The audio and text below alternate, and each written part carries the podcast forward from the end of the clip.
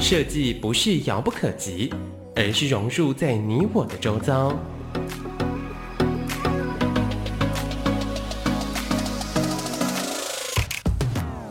设计台湾，带您认识当代最具代表性的设计。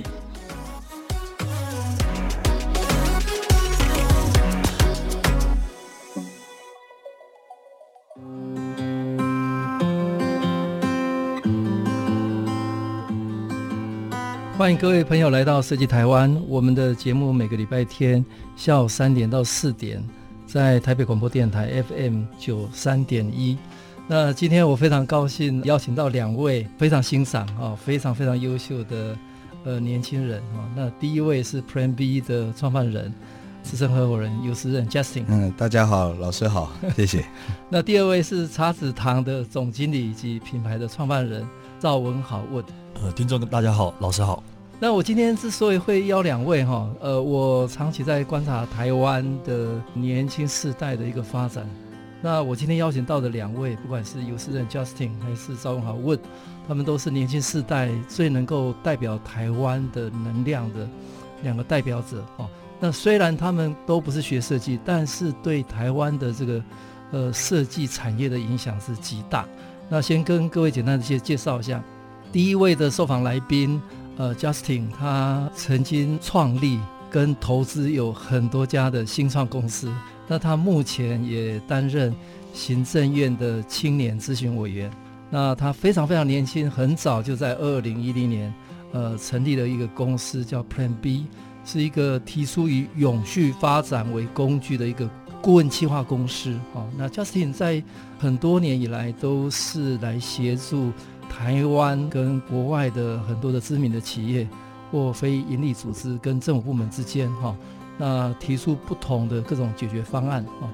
那 Plan B 的团队更在二零一五年，哈，成立了一个很特别的空间部门，哈。那开始企划，呃，各类的这种空间的产品，哈。那也希望透过空间来作为永续发展的工具的推广的实力。那同时，Plan B 团队。也示范怎么样将永续的发展的工具发展到各方面去。那他们团队更特别的，现在正在经营中山足球场。那这个中山足球场是台北市政府委托给 Plan B 团队，把它改造成为一种新型的办公空间哦，CIT。那 Plan B 团队在过往有很多的很杰出的案子哈，比方说呃有开放空间的计划叫 Park。那呃，Plan B 的第二计划哈，是一间以永续发展呃为工具的一个企划顾问公司哈。那持续对我们的生活的关注，呃，来提出各种的解决方案。那第二位我邀请到的受访来宾，呃，茶子堂的总经理跟创办人赵文豪呢，呃，也非常非常特别的一个年轻人哈。那二零零四年，呃，文豪跟父母亲呃重新创业，那现在有一个品牌就是茶子堂。呃，我想呃，各位朋友都耳熟能详啊。那这个品牌成功的结合台湾的文化跟历史，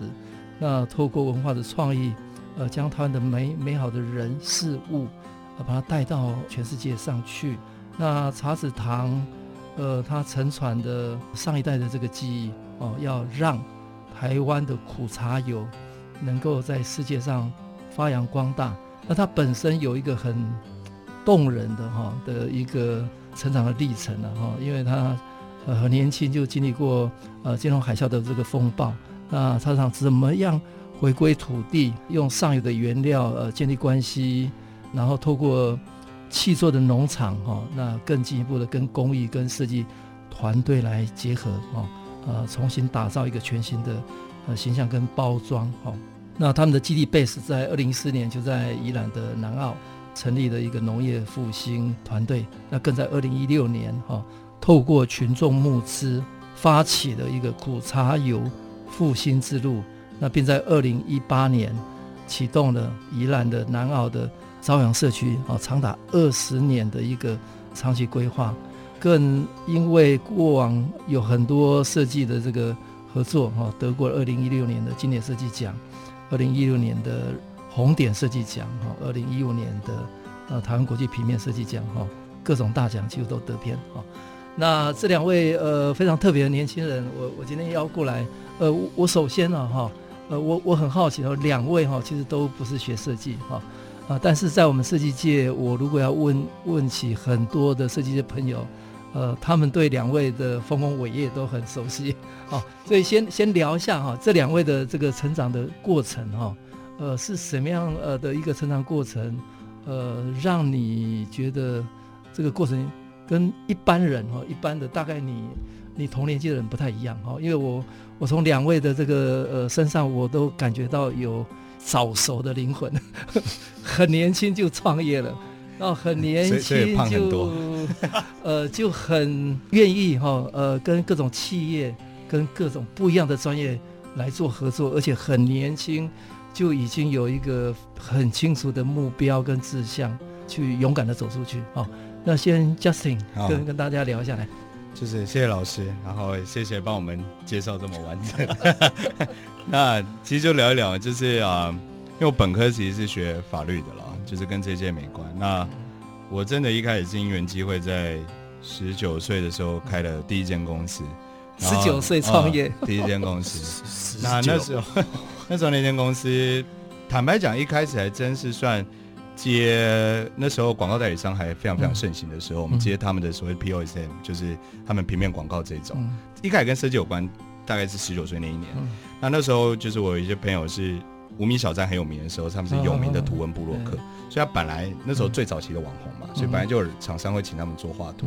嗯可是因为那些他们就是管理的没有很好，反正因缘机会，我跟另外两个朋友，我们就成立一个小工作室，嗯、他们两个负责画而已，在其他事情我们负责。那那时候做这件事情的原因，是因为那个年代就是广告公司蛮常去夜店的，然后所以就是啊。呃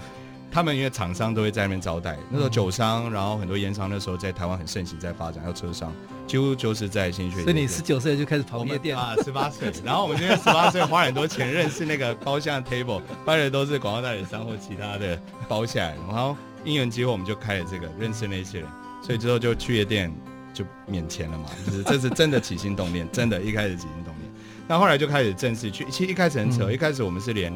统编都没有，就是 并没有登记公司啊，就是就是自己就签那种劳保单或者什么这种，就是开过去这样。那后来当然学到很多经验，所以那时候开始用这个公司。那经一阵子之后，其实有起色了，就是各种案子接。那那时候其实一直很感谢端南成品，因为那时候我们很多东西不太知道怎么办，大概都窝在，因为端南成品那时候就二十四小时了，里面那个书是可以无止境的看，然后非常非常多的书在那边，所以每次我啊或者我跟那时候合伙人，就是如果不太知道哪一个产业或者什么东西，我们。可能胡乱了当时的客户说我们可以做，但其实我们不会做的时候，大家就去那边翻那个资料，嗯、然后隔天可能就去做简报或是干嘛这样子，所以学到很多。所以那个大概发展到一年之后，我们就发觉说我们的那个广告设计跟平面广告大概都是在呃公车上面啊，然后或者说建车上面啊，或者说那个公路的那个大看板这样子，所以我们就觉得说那个好像更赚，因为他们什么都没做，也要收人家的看板的费用，所以我们一直在想说要找到一个载体，也可以两手都赚嘛，就是设计也赚。看板的费用也赚，那那时候公共自行车系统在台湾还没有开始，那时候 U-Bike 还没有开始，所以那时候我们就提了一个计划，是在校园里面，那时候都是学生，嗯，做公共自行车系统。学生的时候创业，对，所以那时候才二十岁就开了另外那间公司，就是 Sharing Wheels，就是我们提供自行车给。学校学生，嗯，学校学生就可以骑着免费自行车，但我们的营收就是广告看板这样，所以我们就收两手。那因为那时候广告不太能进入校园，可是这是最容易进入校园的方式。好，第二个破点就是因为台湾学生从那个年代开始不太爱缴学生会费，因为大家觉得没有意义。但因为你如果有缴学生会费，你就免费脚踏车，所以我们就可以跟学生会合作，这个广告车子就可以进入校园。所以那时候就找了几个那时候台大好朋友，就是就一起做了这件事情。那就真的赚了两手。嗯、那那时候很流行封闭型的测试环境，就是校园是一个封闭型的环境。嗯、那广告商在投广告的时候，他会先做一个测试型的市场，嗯、因为不用丢那么多钱，两三百万就可以了，这样，所以就产生一个东西。只是这个系统后来我们找了交大的那个呃运输管理研究所的学生。因为他们那个统计的计点，我们是完全不懂的，所以请他们跟我们合作。台大土木系的运管组的教授跟学生，嗯、然后那时候去用，然后后来就开发一套系统。嗯、没多久啊、呃，那时候的捷安特就 U-Bike 就找上我们，嗯、所以变相把一部分技术跟他们合并，然后算是卖掉一部分。嗯、然后我的股份也就卖回去给那时候的合伙人，所以就赚了一笔钱。在那个时候，然后设计公司还在，然后那设计公司是一路到一直到呃一四年的时候啊，纽约有一间设计公司叫 Inform Design，、嗯、他们是有做 Design Thinking，所以那是我第一次知道 Design Thinking 跟设计之间的关系。然后那时候他们就在全世界各地在聘那些可以自给自足的一个设计公司，然后好像有这个思维在里面的。反正是因为夜店的认识的一个朋友的哥哥在 Inform Design 工作，反正他就知道我们有这间设计公司，所以开始跟我们谈。他那时候想要在台北买一个，其实香港也有买一个影视呃影像公司，是因为他们那时候在整并，然后把自己包装更漂亮一点，然后卖给那时候纽约的 BCG。那时候 BCG 跟 McKinsey 他们一直在并那些 Design Thinking 的 consultant firm，所以那时候我们就跟着这样顺着被并到 consultant firm，我才知道顾问公司当时怎么在发展。后来就做永续发展的顾问，所以好长一段时间其实又没有碰到跟平面设计或设计相关。那那时候为什么对设计有兴趣？没什么原因，就是。其实我觉得设计迷人的地方，除了它同时一直都在解决一个问题以外，最大的解决问题就是传递资讯的方式，因为它都在做一个表达嘛，这样子。所以那时候就当然很诱惑，然后跟法律系的课程比起来，它当然诱惑很多。但我那时候还是很认真在念法律系，这是真的，我还是要讲。所以所以法律有毕业？有有有，而且我拿过三四次书卷奖，所以我觉得我是蛮，但后来就没有。后来行政法在大二。因为你知道那时候夜店的时候，大概就是晚上都在喝酒，隔天早上起不来。然后那时候教授也不太理解你为什么要做这些事情。是呃书卷奖的得主哦，就到夜店一路到大二可以帮助创业，但大三之后就开始被死当，而且我那时候还双修会计系过，所以我才懂基本的那个就是这些东西。那财报这个对，所以那时候我是觉得很好运气。然后一路到后来永续发展，是因为我们找了一个破点。那时候呃，Sustainable Development 或是大家在讲的 SDG。Sustainable Development Goals，那时候在全世界还没有那么盛行。我的现在的一个 partner 跟我，因为他以前都是比较多呃国际组织的亚洲区的 coordinator，因为他那时候还得到那个联合国央购的呃北半球的青年代表，那是 quite something。到后来当然有一些政治问题就停摆下来，但那时候我们就跟着他开始合作之后去做了一些呃比较大型的企业还有 NGO 在国外的一些永续发展策略规划。然后，当然，里面从以前在设计思维的地方，其实设计思维它不是就有设计美学美感，很多东西是那个使用者体验的问题，还有使用者流程问题，然后那个可以扩大到就是你的消费者怎么去理解你的产品，之后再到下个阶段。所以我们那时候做了好多，才回来到台湾。对，后面详细待会再聊。对对对，我们第一段先聊年轻时候的的一些经验。好啊，跟成长的经验，好不好？换换位的，所以所以所以他已经整段讲完。问的也是啊，我，想第二段再再请问的哈，所以刚刚呃，Justin 跟大家分享，他有一段非常特别的成长经验，呃，大学是学法律哈，那但是有很多机会在各种场合碰到很多的机会，所以很年轻的十八岁就已经开始创业了哈。那这个过程当中几年也碰到很多的挑战，是很多的创新的机会啊。那不管是跟国外的合作，嗯、或者有机会接接触到 design thinking，呃，或者永续的这这些方面的议题哈、嗯。那么待会再请呃文豪来跟大家聊一下、嗯、这两个我我我看起来都都是非常非典型的年轻人，因为可能他们的成长经验真的真的太特别了哈。那而且也愿意哈。抛开很多的限制，去勇于尝试，呃，创新，所以走出属于呃台湾年轻世代的非常特别的一条路。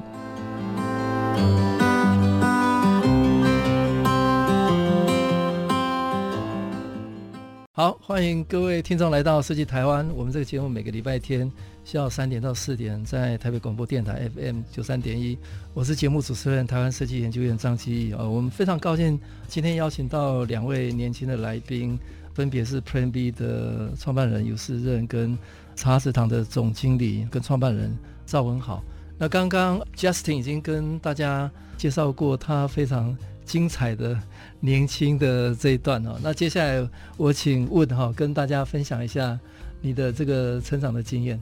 我以前大学读的是电机系，哇，对，所以我我也是完全就是跨领域这样子。那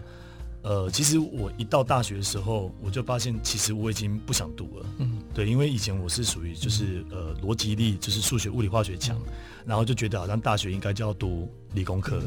然后一到大学之后，我永远记得我第一次拿到原文书的时候，我心里面就说：我可以不要读嘛？但因为那时候台湾也还是有兵役问题嘛，嗯、所以觉得好像你如果没有继续读的话，就必须当兵。嗯，那高中读完，嗯，大学没有好好开心个几年，怎么可以就是这样好好？所以后来我就去参加热舞社，其实我早期是热舞社出来的，然后其实热舞社协助我开发了很多，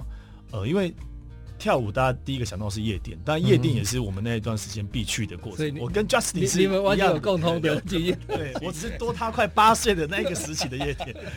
然后，但是因为跳舞那个时候，我后来发现到我更喜欢感觉的东西，嗯、就是呃，跳给你什么感觉，你听到音乐有什么感觉，然后那个感觉给你什么画面。所以我觉得我的那段算有打开我的比较感性面的东西，因为以前早期就是逻辑分析很强。那所以其实这也协助我后来的开创，然后当然就是因为都不想读，所以二十一岁就被退学。然后那时候被退学的时候，刚好我爸爸刚那时候刚好他原本是做印刷洗剂产业，然后已经早就没落了。然后他那一年刚好骨折啊，因为这个故事很长，我说简单，骨折，我妈长期富贵手，所以他叫我爸在家休息的时候，可不可以把苦茶粉做成一体的？然后我爸就觉得啊，既然是做给我妈妈的，那就做天然一点的。然后一做了之后，因为做太多，然后分给周围邻居，然后刚好有一位邻居是开有机店的，嗯，就这样，他就说：“哎、欸，赵先生，啊，你这个很不错哎，很多人都在问说有没有口茶粉的取代物，就是比较一体的，比较好用，这样子用用鸭头就可以。”那我那时候，我爸就问我说：“那你被退学，那你要不要你就回来做业务吧？”一开始还没有把它当事业，就是我爸都觉得他原本那个不行了，所以希望我回来做。那我那时候觉得对啊，因为我爸以前就给我观念嘛，就是。你要成功就做业务，不然的话你没有其他方法。我那时候也觉得，那不然就读夜间部，所以我后来转到淡大电机系，然后白天就工作。然后一开始真的只是，他只是一份工作，学习业务。然后后来才发现到自己其实蛮喜欢业务的，应该说我发现我有部分的天分这样子。然后当然前面几年其实也是，我觉得像是比较在摸索，啊也算是没有这么百分之百这么认真，没有到品牌化之后那个过程，所以那段时间因为刚刚被耳提面命说一定要讲那时候故事，就是因为因为对我们来讲，就是我们那时候就很爱办活动。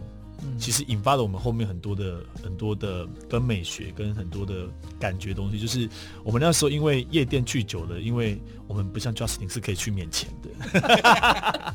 所以我们后来我们后来开始就习习惯就是自己以主题性的去办一些活动。然后当然一次都是，我现在想起来还是蛮惊人的，基本都是一百五两百人起跳的一个活动，对，不管是对就派对，对对 对，不管是不管是呃在豪宅里面的呃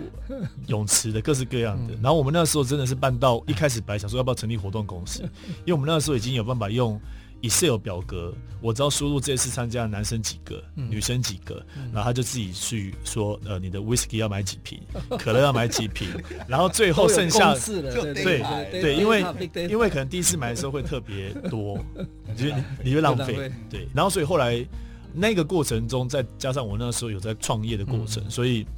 也让我后来对于一些想象力跟一些组织力、美感的东西，其实影响蛮大的。所以这大概是我那段时间这样子，对。所以就是真的进场做是很很重要的一个经验了哈。嗯。所以创业过程当中，我想两位都经历过很多的挑战了哈。那接下来第二段哈，我我请两两位聊一下，从你们两位年轻创业一直到现在哈，呃，经历过几段的这个历程，不管是挫折也好啊，或者。很幸运的得到什么样的机会？对，啊，对你们的这个事业的这个这个布局来讲，有哪几个 turning point？嗯，要特别跟观众分享。来，我觉得我可以先讲二零零八那一个，因为刚刚你有提到二零零八，是因为二零零八那一年，其实因为我在二零零四年开始，所以那四年我外销了六个国家，嗯、然后台湾有从没有有机店跑到四百个有机店。嗯、我觉得如果以业务，我觉得算成功。但是那一年我才发现到，因为那一年有机店其实。我才发现，原来我是活在一个新开创的市场。我那时候以为世界就是这样运作，因为有机很早就很早期的有机商店，所以有机商店早期就是一个人当老板，或是你可能只有三家店、五家店，你很容易接触到老板，所以你知道业务能力强，在某些部分你就是营业额。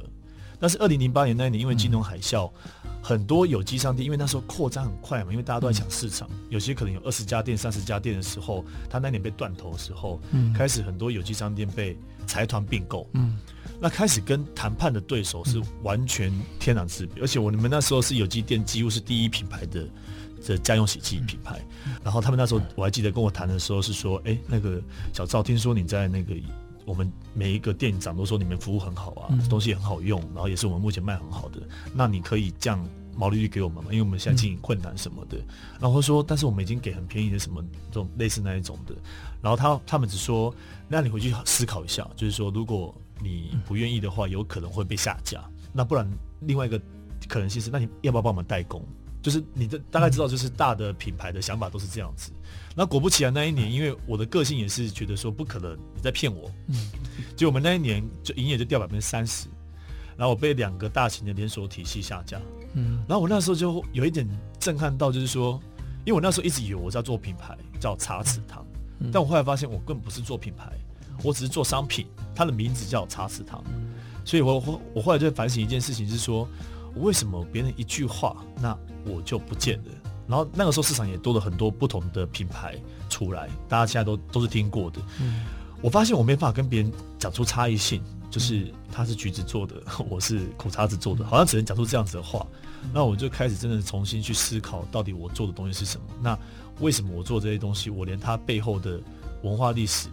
原物料在哪里，它树长怎样，我完全不知道。所以我们在二零零九年才重新去认识什么是苦茶籽，嗯、苦茶油的文化是什么。大概那个对我来讲是一个蛮大的转折。嗯嗯，那我继续再追了哈。嗯，问的哈，最近也在二零一八启动的一个宜兰朝阳社区，南澳朝阳社区嘛哈，嗯、是什么样的一个想法？把地方哈当做一个根据地。几乎在做地方创生的概念，地方创创生的这个这个想法。好，如果我要很快的把那个脉络讲的话，就是二零零九年成立，就是开始去了解文化，对不对？你在乡下走一段时间之后，你就会发现到台湾乡下真的跟就是跟我想象中不一样，就真的。有很多好东西，但是没落掉了。嗯，所以那时候开始心中有一些我叫品牌精神的东西出来，嗯、就是我想要保留一些事情。嗯，所以我们二零一一年就契作了第一个农场。嗯，然后到了二零一四年的时候，那时候就台湾油的事件爆发，嗯、所以我们有更大的想法，就是我们要改变台湾这个油的市场跟产业链的问题。所以我们二零一四年成立农业团队。然后，二零一五年到处全台湾做文化历史记录，嗯，更知道要往哪个方向去发展。所以，我们二二零一六年发起的苦茶有复兴之路，就是要让全世界人知道，台湾只现在有面临到只剩十趴的问题，其他都是进口的。然后开始在宜兰南澳朝阳社区那边刚好契作，因为我们那个时候是开始在阿里山契作，朝阳社区契作，然后还有花莲轮山部落也有契作。然后因为契作完了之后，因为苦茶籽是一个很特别的作物，它要等五年。才能采收，就是刚好今年的四月可以采收。然后那时候当地的居民就一直问我们说：“你们都从台北来的，你们可不可以教我们如何让年轻人回来？”然后我们那时候觉得是说：“对啊，如果要发展一个地方，不应该就是乱盖一些什么奇奇怪怪的建筑物，就以为大家就会回来。”所以，我们那时候从二零一六年就开始内部组了一个 team。就去了解我怎么把一个地方发展起来，嗯、而且是从深度、从地方的历史脉络开始去发展，然后准备了两年，也去了呃欧洲。那时候刚好 Justin 又介绍我去荷兰干循环设计，泰庄带的，对对对，泰庄带我们去，然后有去日本看地方创生、嗯、大地艺术季什么。嗯、所以我们在二零一八年的八月份才成立办公室，嗯，就驻点办公室。然后那时候也有找 Plan B，大家都一起去那边，嗯、然后让他们知道是说我们真心想要把一个地方从农业。那它的社区一起把它结合在一起，然后发展从它的呃创意美学，然后环境教育，然后甚至我们现在连渔港都在重新翻起来，嗯、这是一个很好玩的历程啊。其实它背后出发点就是台湾很好，嗯，那我们看到问题，那我们就把它改变，然后只是从小能量越做越大，然后可以改变事情越来越精彩。所以创业不止做产品做品牌，它。更有机会跟地方做紧密的链接嘛，哈。那接下来，Justin，你聊一下，我看你中山足球场哦，嗯、那那个场域的经营也好，嗯，或者跟台东设计中心的合作，这个都跟场域有关系嘛？聊聊聊一下这个经验。其实那时候，其实这真的就是，如果刚刚就顺着刚刚那个说转介点啊，对对其实最大应该是在一三年、一四年的时候，我们都开始会，因为毕竟是永续发展，很多是联合国体系相关，开始被关注一些事情。他会参加一些国际会议，然后那个国际会议每次去参加，我回来，然后我的同事又问我说：“我们这次到底得到了什么新的资料？什么？”后来发觉就是谈的比较多，就实物做的比较少，而且永续发展又是一个相对抽象的概念，因为设计思考也是 IDO 推广好多年，就大家现在懂这个观念，所以那时候我就觉得刚好因缘机会，那时候我们公司要扩大变比较大的办公室。刚好我们就觉得说找一个闲置空间重新活化，刚好解决一个城市问题是很好。所以那时候足球场呃从花博之后又闲弃了一阵子，然后我们就有缘把它租下来。租下来之后，因为我们用大概一部分，另外一部分就变成一个现在所谓的比较大，大家都会说是 co-working space 的地方。那在这东西过程的时候，我忽然就非常觉得，就大家看得懂。就是永续发展落实到一个摸得到的务实的地方，就比较 solid 的东西是什么？所以在这个情况下的时候，我们就发觉说，应该要再拓展更多，就这个东西，越虚的东西用越实的载体去承接会更好。那因缘机会后来又发展那个开放空间那个 Park Up 那一系列的计划，那因为那都是模组化的，呃，所谓的游具系统、工具系统或是呃公园系统。然后后来因缘机会呃开始有一个区域开始产生，因为那时候公司已经有顾问部、计划部，然后空间部已经是小小在做起来，包含我们那时候有做一些策展的时候，很多东西都是呃模组去做，因为模组去做大概会减少百分之三十的耗材这样子，所以在这情况下，我们就开始呃跨到这个，那跨到这个就变成到区域的。地方有关的事情，会发现好像大家会更懂。那里面就是其中的工具就是设计，它是一个很好的工具去跟大家沟通，去解决问题。然后这已经是大家我就普遍在台湾熟悉的工具。然后就是在中间过程中就遇到了小木，还有很多现在合作的伙伴，大家都有一个共同的语言。这个语言不是我们现在讲中文，而是另外一种工具语言，大家都有一个共识，然后再发展下个方向。对。刚刚 Justin 跟 Wood 都跟大家聊，他们创业过程当中有各种不同的挑战跟机会。哦，那从早期的不管是 Justin 的做顾问的服务，或者 Wood 做品牌、做产品，到晚期他们都分别跟场域、跟地点，呃，产生很紧密的这个链接。哦，也就是说，跟台湾这块土地有更紧密的这个连接。哦。那我觉得这个是很重要的，是透过实质的空间的这个体验经营，创造新的价值。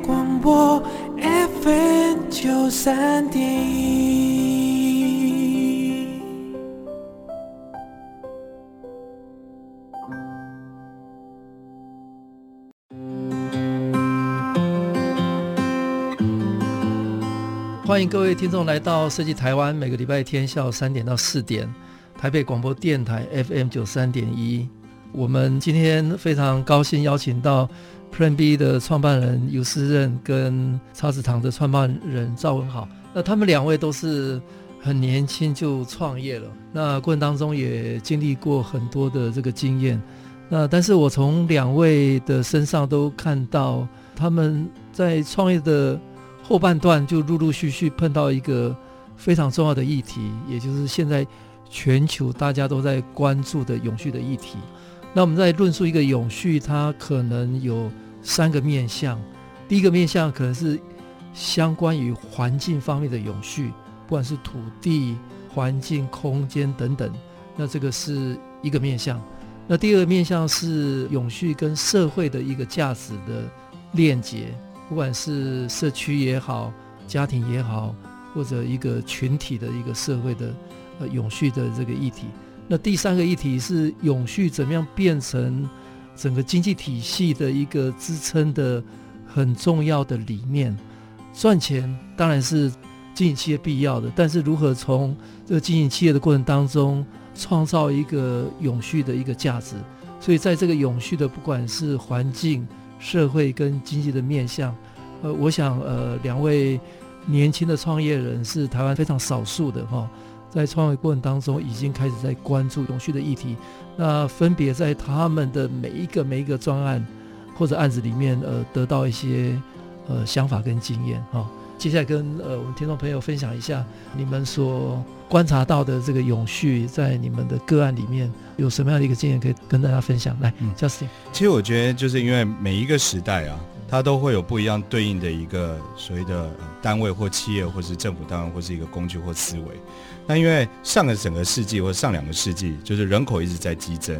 那所以非常讲求工业化跟制成，然后很多东西。然后等到他们进入到又在上一个世代的时候，就是人开始有一些城市已经已开发的城市开始减少人口，他们会开始 care 那个呃设计思维的问题，所以把东西开始优化。可是我觉得从现在开始，就是刚刚开始而已，就是会开始思考说，除了我东西制造的快而且便宜。然后我现在制造的快、便宜又好用又好看，他现在开始说，那我到底是不是可以在有其他的功能，或者我可以用多长久？所以这个东西有点像是说，早期渔夫在捕鱼的时候，他知道他有一个小船队可以捕更到更多鱼，他知道他这个渔网设计的更好使用的时候，就 design thinking 思维开始加入之后，他可以捕到更多鱼。到后来他开始有去做记录，知道每一年三月可能在某一个海域有黑潮会经过的时候，他可以在那时候最有效率捕到鱼，这就是大概是 big data 在用。一直到现在，我觉得大家开始在思考。我知道要捕大的鱼，原因是小的鱼它会长大，不然明年三月这个地方就没有。然后我知道我要把环境用好，不然黑潮过不来之后，很多事情没有办法发生。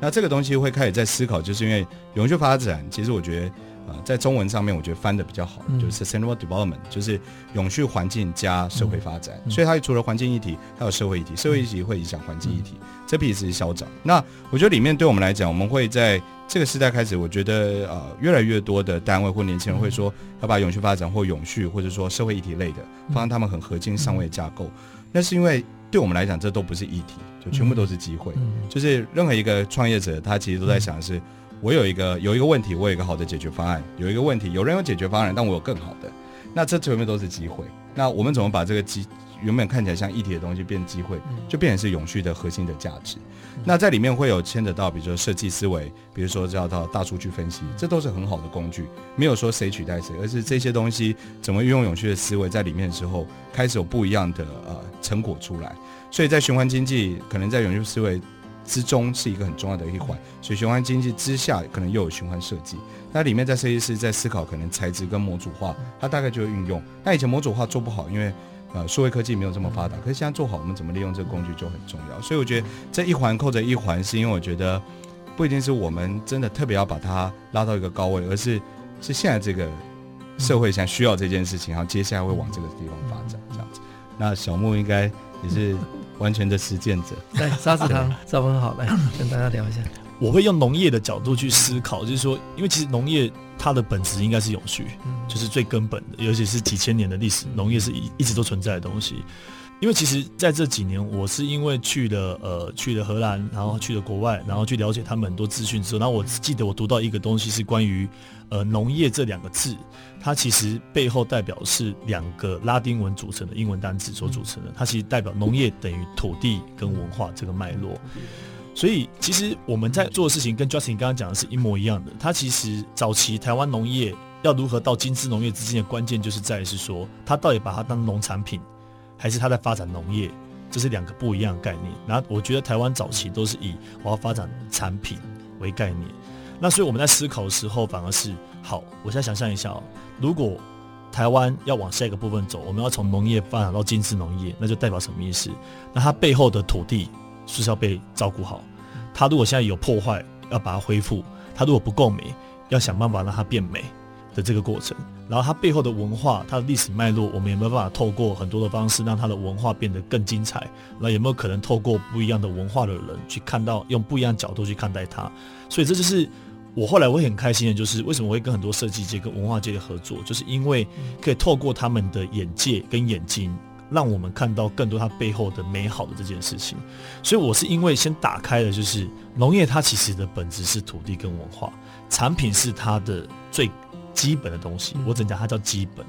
然后之后才会牵扯到永续，对，所以我的概念是先，我一开始其实对永续这两个字没有太大的感觉，因为对我来讲是很虚幻的东西，但是如果我从农业这件事情开始去做，所以这样社区。我们有已经有扎了种了很多树在那边，对，这是看得到的东西。然后我们就开始去思考，是说，那我这些树跟树之间，我如何它的杂草可以拿来运用，好，然后它的任何的果皮果实可以去运用。然后它附近的社区如果老化了，那我如何透过呃，比如设计团队来把那些老屋改造？但是像我们现在就导入未来，希望可以导入循环设计这个概念进去嘛。然后那我们环境可以怎么做？那教育也是永续的一环。那所以我就会发现到这样子的永续的概念就会比较摸得到、看得到，别人有办法理解。就是我就是要把一个有点像庄园的思维嘛，国外的橄榄油庄园、葡萄酒庄园、各式各样的庄园，他们在思考的它的土地干不干净，水干不干净，它的文化有没有被保留，它的精神有没有被保留，然后在地人的教育相关有没有去考虑到农民、农民周围的社区。那所以我们在做的事情就是这样，然后只是它总称就是我们用“永续”两个字去做思考。嗯，那我那时候跟 Justin 合作的时候，嗯、我们就把联合国 SDGs 导进来，就是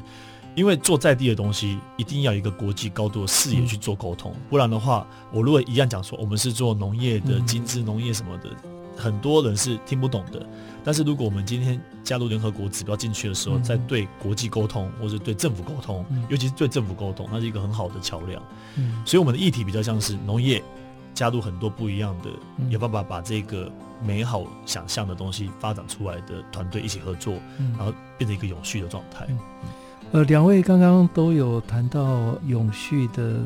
观点哈，不管是问在朝阳社区哈。或者他论述农业是土地的文化哈，那以农业来链接，不管是教育跟其他的。那刚刚 Justin 也又讲，对年轻的世代，永续不只是一个口号，它是一个机会哦，是所有的人都应该要正视的哈。那我我知道 Justin 有帮新北市政府嘛哈，对对对，定了一个。可能是全台湾地方政府哈，第一个哈，政府的永续报告，呃，政府发动的一个永续报告，对哦，因为我们知道，呃，联合国这个 SDGs 的永续指标哈，在地方哈，呃，怎么落地哈？那新北市政府这一方面应该跑得很前面的哈。那那这个部分是 Plan B 在在帮忙，对对对，跟我们跟我们聊一下吧。其实那时候因为。联合国，你看它的英文是 United Nations，所以那时候在跟他们聊的时候，其实他们在谈呃 Sustainable Development 或 SDGs，他们其实更重视城市，原因是因为国家东西抓好多，国家下面好多政府机构还有在地的城市，他们发觉说城市在下面去抓的时候。比较抓得住那个改变的方向，所以他们后来就让每一个地方政府都可以出一个报告，就是 VLR report，就是你自愿出一份，你盘点你自己的永续发展目标。那联合国那个 SDG 的十七个目标下面有一百六十九个子项目，其实已经给一个基本盘。那那时候新北市政府因为。他们觉得说，整个新北市这么大，那么多的人，很多工厂其实也还是在新北市，但又有山又有水，然后又有很多的人口在新北市。他们觉得这个应该是一个机会，利用这个去盘点，然后去做国际沟通。像刚刚小木讲，所以他们三个原因，因为他们觉得他们在盘点他们现在现况是哪些，最后的机会是哪些，所以他们去做了这个盘点。第二个东西是他们觉得利用这个去用城市跟城市之间的一个共同语言，比如说我看你东京市的那个 SDGs VLR report 做的怎么样，我们这之间有一个基本的盘点。第三个东西是他利用这个去做跨部会的沟通。那以前过去这个地方一般是环保署或环保科处相关，他们这次比较蛮特别，他们当然秘书处去做一个中介，那就让用秘书处去做他们彼此之间的一个桥梁沟通。然后之后就是让。这些局处有感的是说，他们当时去做一件事情，就是说，你其实现在做很多东西就已经符合永续发展思维跟 SDGs，是他不知道。那我们没有要他额外做，就他们先盘点他们现在有的，我们帮他们用那个系统去帮我跑出来这对应。所以他们那些单位就很开心说，哦，原来我这个是有做到国际高度的事情，我干嘛？他们就更愿意去做。那这中间当然会盘点出来，因为会有所谓的正相关、负相关，就是说你今天解决水资源的问题，可是你有可能能源耗损的问题变负相关。可是能源耗损问题你不用担心，因为另外一个局处它某一个计划。会帮你补平这个能源耗损问题，可是它可能产生一个土地或自然资源的问题，可是也不用担心，因为另外一个局处刚好做什么又补助，所以这之间是很紧密相关。那我觉得这次新北政府是是他们蛮呃 open minded 在接受这件事情，也利也确实利用这个，好像跟国际上做了一个对话之后，他们就更相信这个制度去用，然后也让呃现在台北市政府也有出了，然后很多县市政府现在开始要出这份报告，那我觉得都是机会这样子。那另外我再请教两位，你们所接触的。企业的部分，嗯，现在在投入永续的这个部分，你们所实质碰到有有我有有哪些？讲一点点，就是像呃，其实国外来讲是这样，因为国外他们很多的国家都是因为我们是因为政治原因没有在联合国体系内，但全世界大概一百九十六个国家都在那个联合国体系，所以他们都有证交所。那台湾的我们都会开玩笑讲考试引导教学嘛，那企业的考试其实就是你在上市柜公司那个股价指数的跑的高低，所以他们其实知道这件事情。联合国在很早就让他那个 SDG 的十七个目标有一个群体是跟企业有关的。所以很多现在企业，它除了上市柜要缴那个会计事务所帮我们缴的财务报告，嗯、非财务性报告开始要他们缴。以前大家都认知是 CSR，但现在不止，可能 ESG 是一种，道琼工业指数是一种，很多很多这种指标。那这些企业后来为什么愿意缴？是因为他们发觉说，每次缴的时候，后来那些企业确实表现好，所以投资人会相信。所以在台湾，其实很多其实金融业也都有缴交这份报告书或参与在这个系统，是因为他们发觉确实投入下去之后，你做好的事情其实表现很好。像玉山银行其实就做很好，在这一块，它一直在做很好。所以像很多的完全民间的这些监控也开始开始慢慢觉得说，原来是做这样事情做久，好的事情其实都还是有那个 feedback。那那个好的事情其实也不是说什么好跟不好，因为那没有绝对，只是说至少是往这个社会价值的方向。对，所以越来越多是这样在。那问你有没有一些经验？企业方面的，其实其实我在看农业农业这件事情，台湾其实蛮多人都有在做，但是现在最大的问题就是，你刚忽然间一讲的时候，我忽然间想不出来，但是我又想到很多人都有在做，所以代表什么意思？代表台湾现在在农业现况或是在做很多地方在做的时候，它并没有一个共通的语言出来，所以为什么 SDGs 分别在做，但是缺乏一个整体的，就跟刚刚新北市他们在做的时候，他们可能可以跟国际上面有在做这样子事情的城市，他很容易有交流，他知道你在讲什么。所以我觉得农业也是一样，所以我们现在一直在做一些农业教育跟分享的时候，我们都要跟他讲说，你可以从土地长出来，但是你一定要国际的高度的语言，不然你很难去跟别人连在一起。别人不懂，别人可能甚至要到你这边才知道你在做什么。刚刚透过 Plan B 的 Justin 跟茶子堂的 Wood 跟大家分享了哈，他们在呃不管是在跟地方政府的合作，或者跟企业的实践方面，永续已经是。现在的进行式，它不是一个口号，它是在各个面向都有可能具体被实践。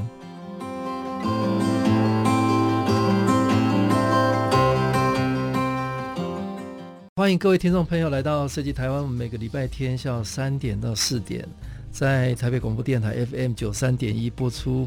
我是节目主持人台湾设计研究员张基。那今天非常高兴邀请到 Plan B 的 Justin 跟。茶子堂的 Wood 来跟各位分享哦，那我想最后一段来跟各位聊一聊哈，你们的跨界经验了哈，因为两位很年轻就创业了哈，那大概各种事情、各种的人都经历过，那所以大概这个时代很少是只做一个专业了哈，那两位都是非常 open-minded，而且非常乐于跟各种不同专业合作的人哦。那跟大家聊一下你们过往的这个跨界的经验啊，那再来呃，顺便跟大家聊一下，在跨界的过程当中，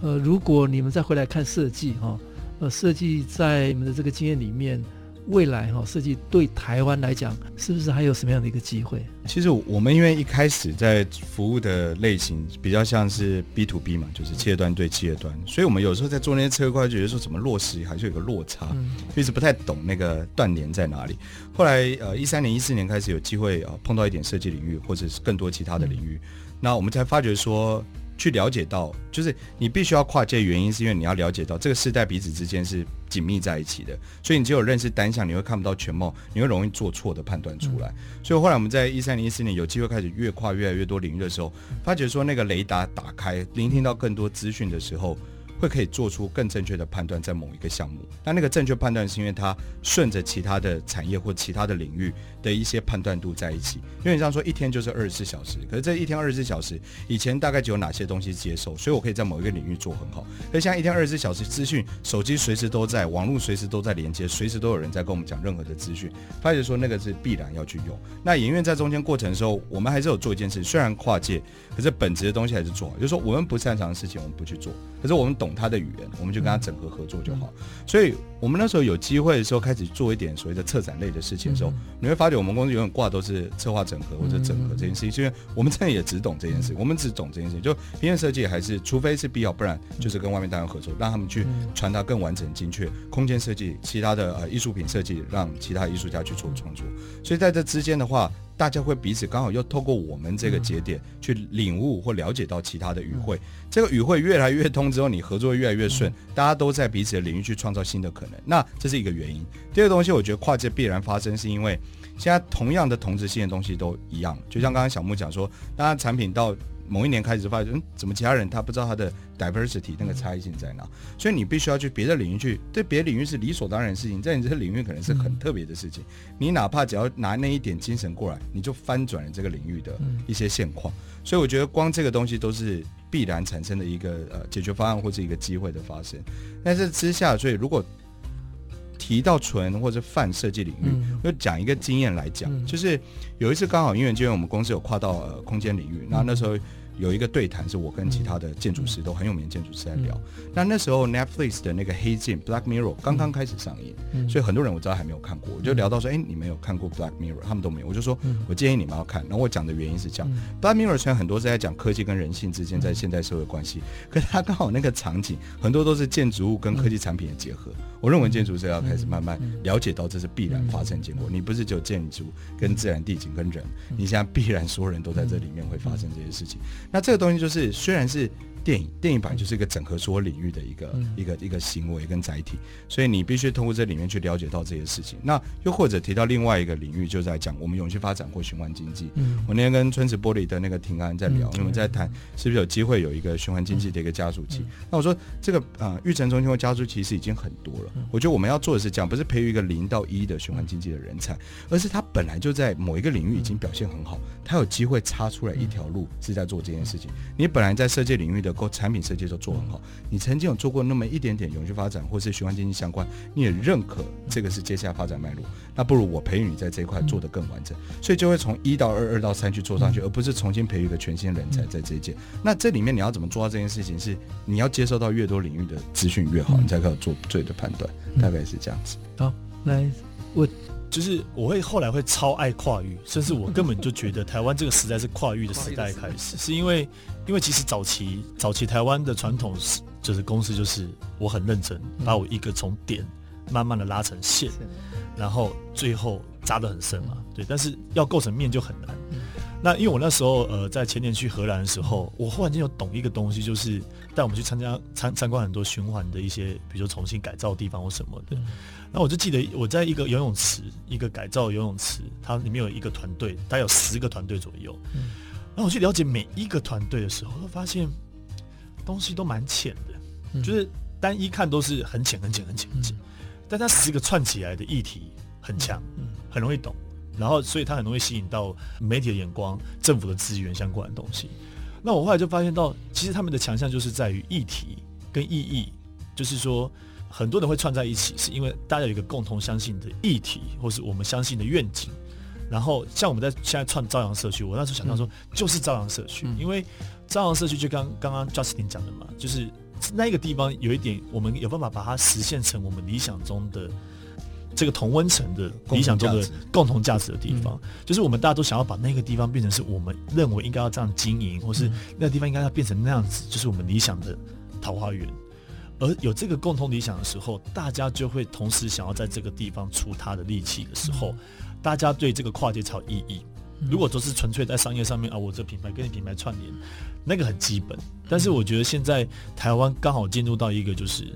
它背后的意义是什么？他有没有办法创造更大的价值？而大家共同相信这个价值，所以我们串出来的。所以我那时候就变得很精彩，我就开始，比如说跟 Plan B 的合作，然后也开始有诶想要砸学校、小人小学，然后格格式设计未来就是大家，然后还可能我还可以跟环保界的合作，我也可以跟循环设计界合作，我可以跟无数的人合作，而全部做起来都是让我们的那个愿景实现，而这个跨界就会很精彩。然后大家在聊的东西就会不是商业，就是大家在聊是说，所以那个出发点就会从传统商业多了一一点点信任度，然后聊很多东西是愿景跟梦想。我觉得这对茶厂影响很大。嗯，然后当然我跨到后来，Justin 一直在提醒我说，不要忘了自己的本业是什么，因为我一直把焦点放在朝阳社区，朝阳社区。但是确实，茶子堂也因为这个过程中，开始我们就更知道我们应该要跟谁跨。因为如果回归到土地跟文化，我农业可以跨农业的嘛，嗯、那我的文化这件事情是不是可以跟很多不同的设计师、不同的策展的人、不同的工业艺术家什么的合作？所以如果我的话，就是还是回到土地跟文化这件事情。嗯、对，那我反而觉得台湾现在的设计，像我就一直想要把台湾的设计师们，嗯，拉到土地去的这件事情，因为大家都在城市，嗯，但土地。变化无穷，嗯，对。那如果我们都在做同样的东西，都在做设计物品概念，那为什么不去土地实践？朝阳就可以这么多实践的，那更不要讲，可能还有台东、嗯、花莲、宜兰的很多地方。那如果大家都愿意去以一个有概念的，就是有理念的方式去做一个地方，其实台湾会变很精彩，因为台湾真的不大。对，我反而觉得现在是设计。人的黄金是可能十年二十年，嗯、他可以有太多东西可以去实践。所以刚刚物聊的，虽然在一方面专注在土地跟文化，呃，但是也链接更多的专业来做跨界嘛，哈。另外发现我刚刚在讲的过程中，设计在这里面也扮演关关非常关键关键的角色跟位置。你刚刚有发现我完全没有在讲到商品。嗯嗯，对。对，因为我就说商品是最基本的，你如果商业模式还没办法的话，但是我刚刚讲的全部都是在它背后的我想要呈现的愿景跟这个土地文化以后那个美好想象的样子，所以这样的跨界就是大家会最喜欢的，而且会最愿意支持去听的东西。我本身是一个教育工作者了，我们在教育端哦，呃，尤其在亚洲，以前我们是专注在怎么回答问题，嗯，从来不会去问问题或者去定义问题，但是各位想想看。世界，这个这个话语权是掌握在谁的手中？是会问问题的人，对，是会定义问题的人。那但是我们做代工的的这种专业是拼命在后面在解回答问题、解决问题的人。那所以我们永远在这整个生态系的后端哦。所以现在年轻世代的创业者，呃，已经跟以前不一样了。是你们开始去想象更高层的核心的价值。而且主动去形成一个生态系嘛，哈，所以现在有有很热门的议题，说叫跨界共创啊，或者是一个什么事情都可以用策展的精神，呃，把它策划出来，先有理念，先有概念，然后怎样去布局，怎样去形成这样的一个体系，比你在尾端很